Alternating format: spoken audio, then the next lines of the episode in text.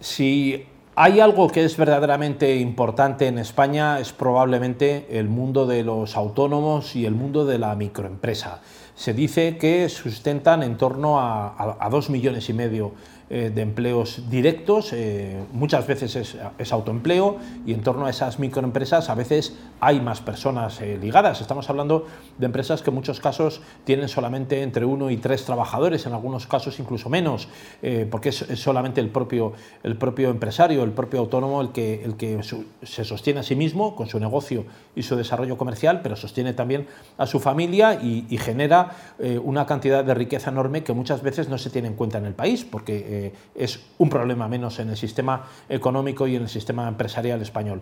Es verdad que, este mundo es un mundo que ha sido muy afectado, el, sector del autónomo y la microempresa, muy afectado en los últimos años. Eh, son normalmente los que regentan eh, pequeños negocios a pie de calle, muchos de ellos son solamente eh, panaderías, un bar, una zapatería, son microempresas que dan trabajo a una o dos personas. se creó en el 2004 una asociación que reúne a este sector, al de la microempresa, es la Asociación Española Multisectorial de Microempresas, AM, y estamos con Víctor Delgado García, que es cofundador de esta entidad y además es también el secretario general. Muy buenas tardes. Buenas tardes, Víctor. José Luis. Muchas gracias. Un placer, un placer, claro que sí. Bueno, estar aquí con todos vosotros. ¿En qué situación realmente se encuentra? Porque se habla mucho eh, y encaja mal, además, el, el, microempresario, la microempresa y el autónomo, encaja mal los golpes de las crisis, el golpe financiero o, por ejemplo, las subidas de los precios actualmente, ¿no? De todas las cosas, claro, la, energía, lo que cuesta eh, cualquier cosa, incluso sostener a la familia, los alquileres,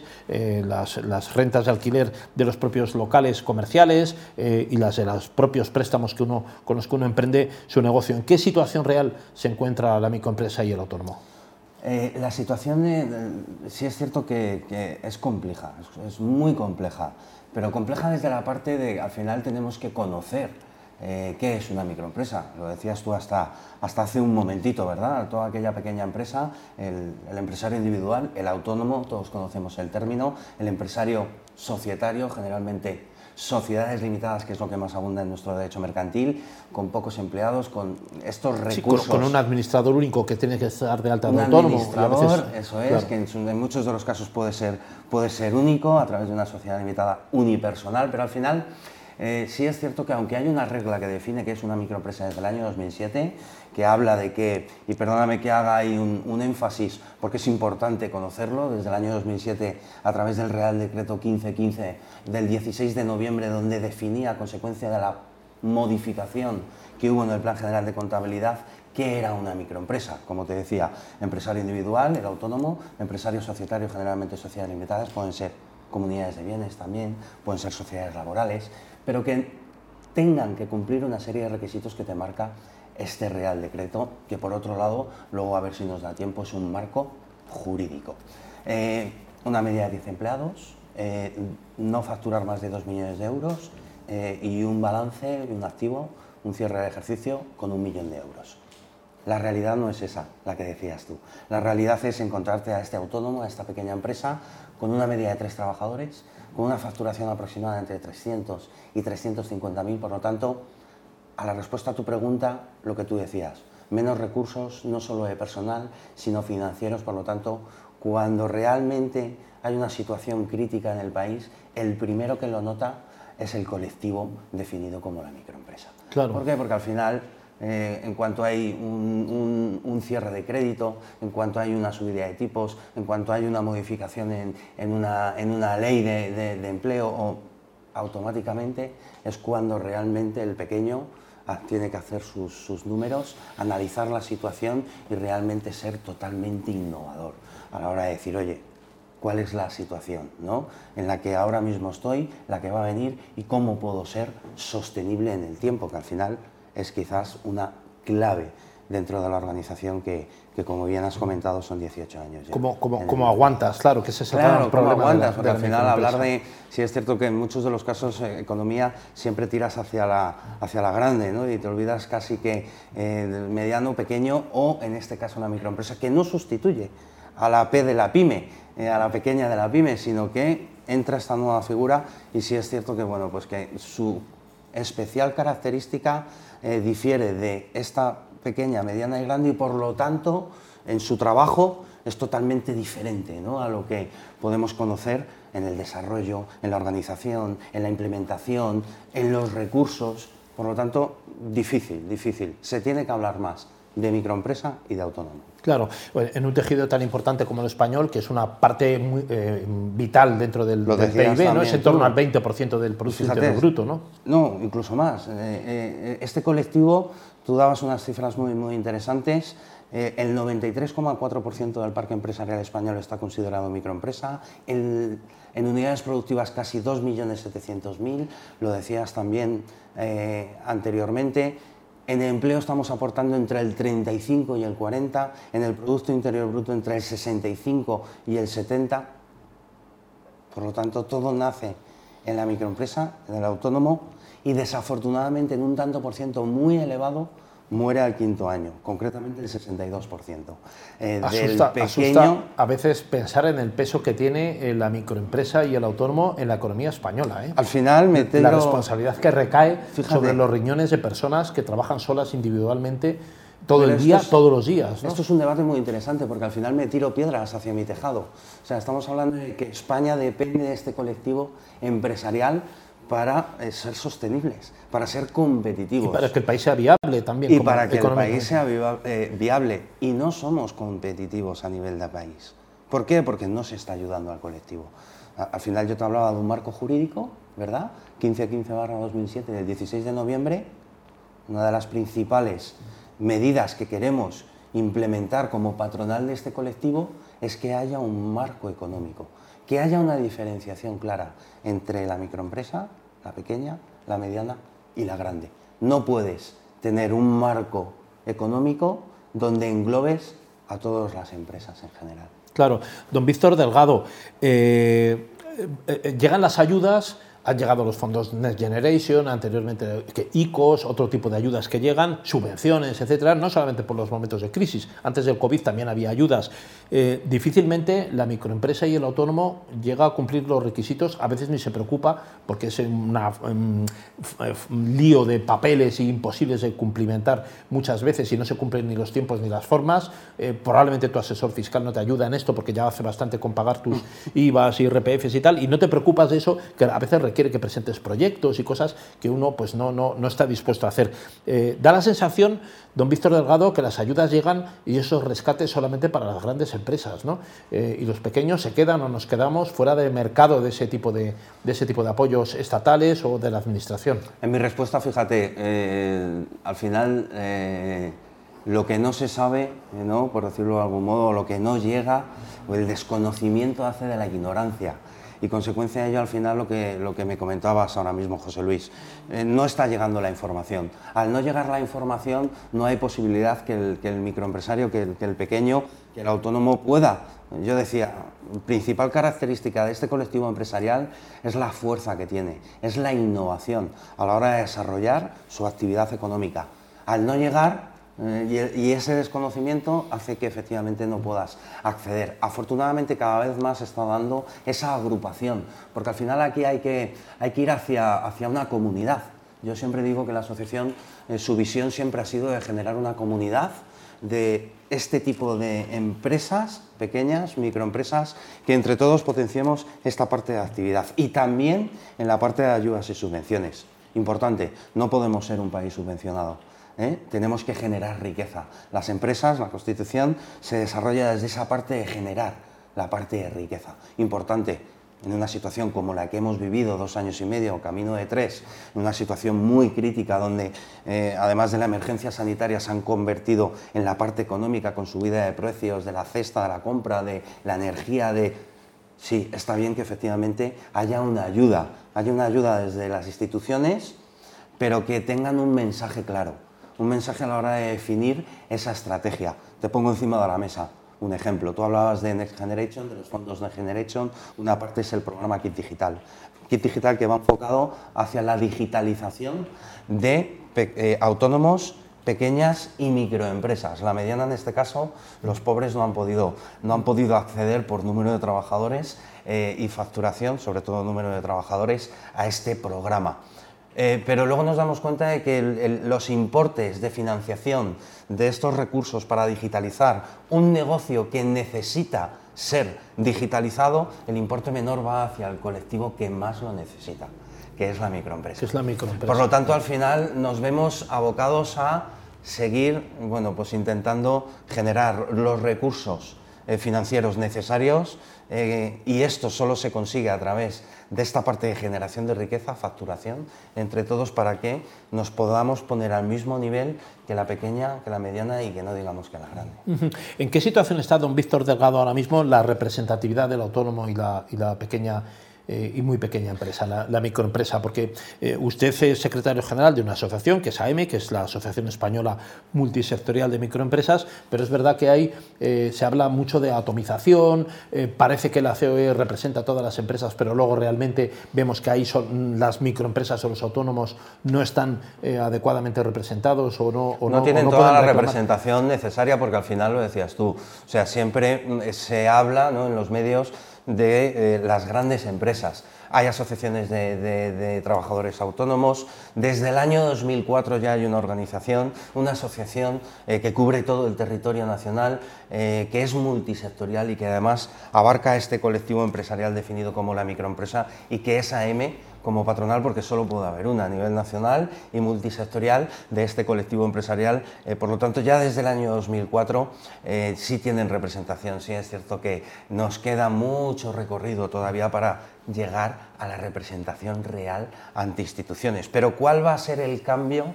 Eh, idóneo para conseguir esa representación independientemente de que en sus estatutos tenga bueno, pues una capacidad mucho mayor de la que tiene ahora mismo la organización en número de asociados, pero quizás el salto cualitativo y cuantitativo nos lo va a dar o nos lo puede dar el marco económico. Cuando haya una diferenciación clara y cuando haya una legislación eh, clara hacia este colectivo y afortunadamente se están dando los pasos necesarios.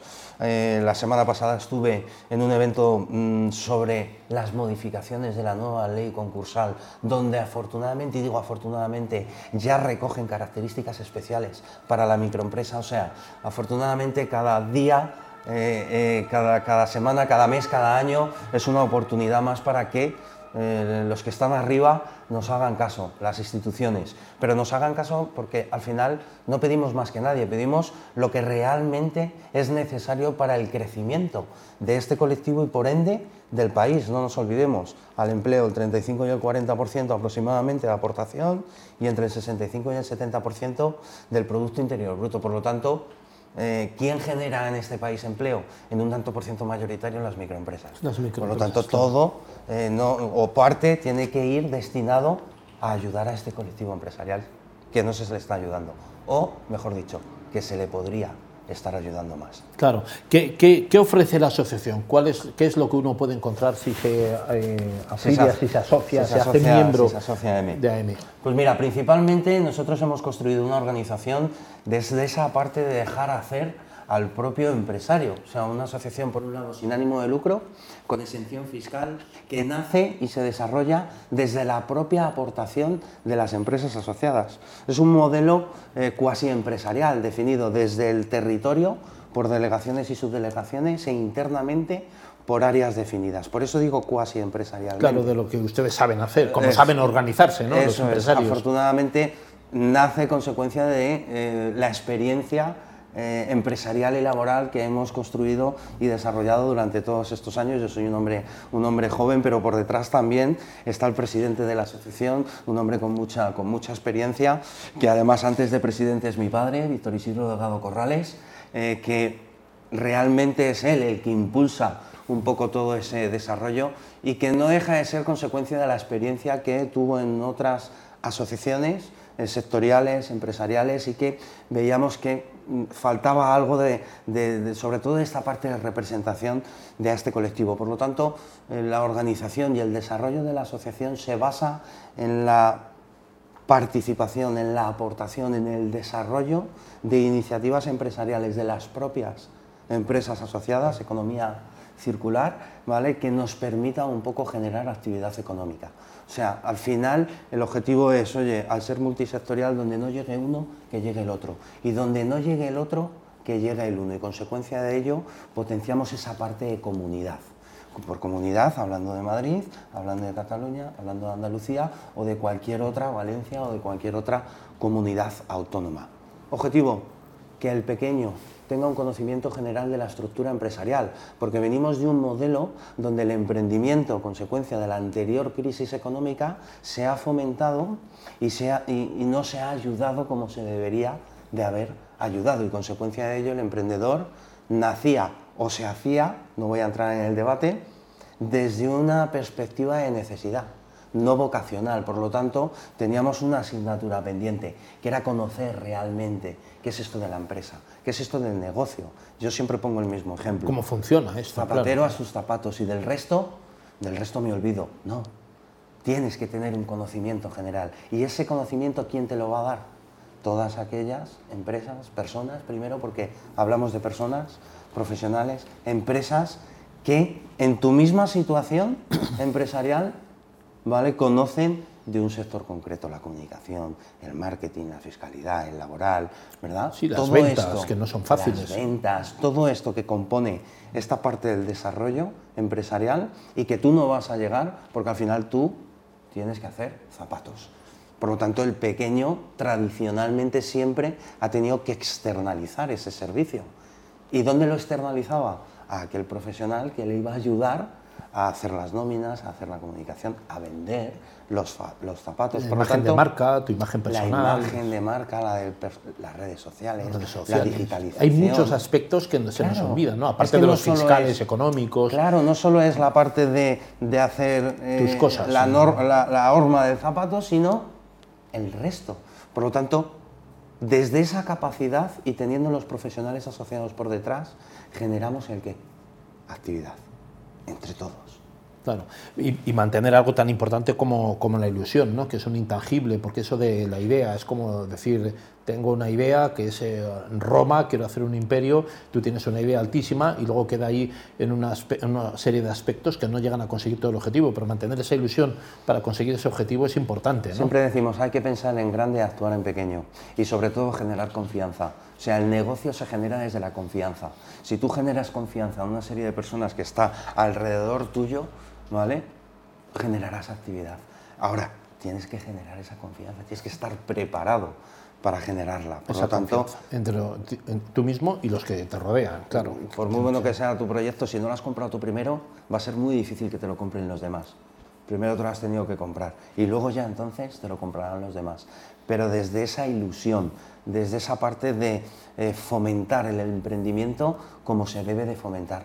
Eh, al final somos una serie de personas que lo que queremos es seguir aprendiendo. Nunca dejas de aprender, tengas la edad que tengas. Por lo tanto, venga, mañana, hoy estoy yo aquí contigo y seguro que me llevo una experiencia enriquecedora que no había conocido. Pues venga, lo aplico y además lo comunico. Ahora parece ser que no solo hay que estar en redes, sino saber estar, ¿no? Saber y que lo que no comunicas eso, no lo, hacemos bien ninguno. Don Víctor Delgado, ¿cómo se puede hacer uno miembro de AEME, de esta Asociación Española Multisectorial de Microempresas? Muy fácil, lo primero es visitar la web. Todo aquel que que, quiera conocer un poquito más en profundidad la, la organización, www.asociacionmicroempresas.com. Lo segundo, punto com. Punto com. Eh, puedes poner punto .com, punto .es, punto, lo que sea, porque te redirige. a la misma. Te redirige. Eh, lo segundo, acceder al formulario que está en la, en la propia web y que además está digitalizado para hacerte socio. Lo tercero, conocer conocer esta parte del desarrollo. Eh, hay, hay, nueve beneficios en la web que te van a decir eh, por qué estar en AM, pero el décimo es lo que tú puedes aportar a la organización. Fíjate, una organización viva, participativa y que efectivamente desde el minuto cero que entras a formar parte de esta estructura, empiezas a conocer gente que es realmente, ¿no? El networking que es. Eso es networking, claro. Es conocer gente, es aprovechar. Muchas veces buscando resolver problemas que tú tienes, ¿no? Todas las herramientas disponibles que nos brinda, por un lado, lo que ya hemos creado en estos últimos años, por supuesto, el Internet, la tecnología, el desarrollo digital, y por otro lado, lo que tú puedes aportar como profesional a una organización. Estupendo, muy bien. Don Víctor Delgado, secretario general y cofundador también de AM, muchas gracias eh, por estar con nosotros. Un placer, José me voy, a, me voy a acercar a esa web porque seguramente voy a intentar hacer Encantado y te esperamos. Si, me dejan. Que te esperamos pronto, que ya sabes que también... No sé si yo sería una buena compañía, pero bueno, por supuesto, lo vamos a intentar. Gracias. Don Víctor, muchas gracias y enhorabuena por el paso y la iniciativa. ¿eh? Gracias a vosotros. Hacía falta, yo entiendo. Muchas gracias. Pues a todos ustedes, señoras y señores, eh, continúen ahí conectados en tinku.es. Saben que pueden acceder a todas las entrevistas y todos los programas anteriores. Tinku Economía volverá el próximo lunes entre 5 y 6 en directo y si no, pues a los podcasts en la página web, tinku.es. Buena tarde, buen día.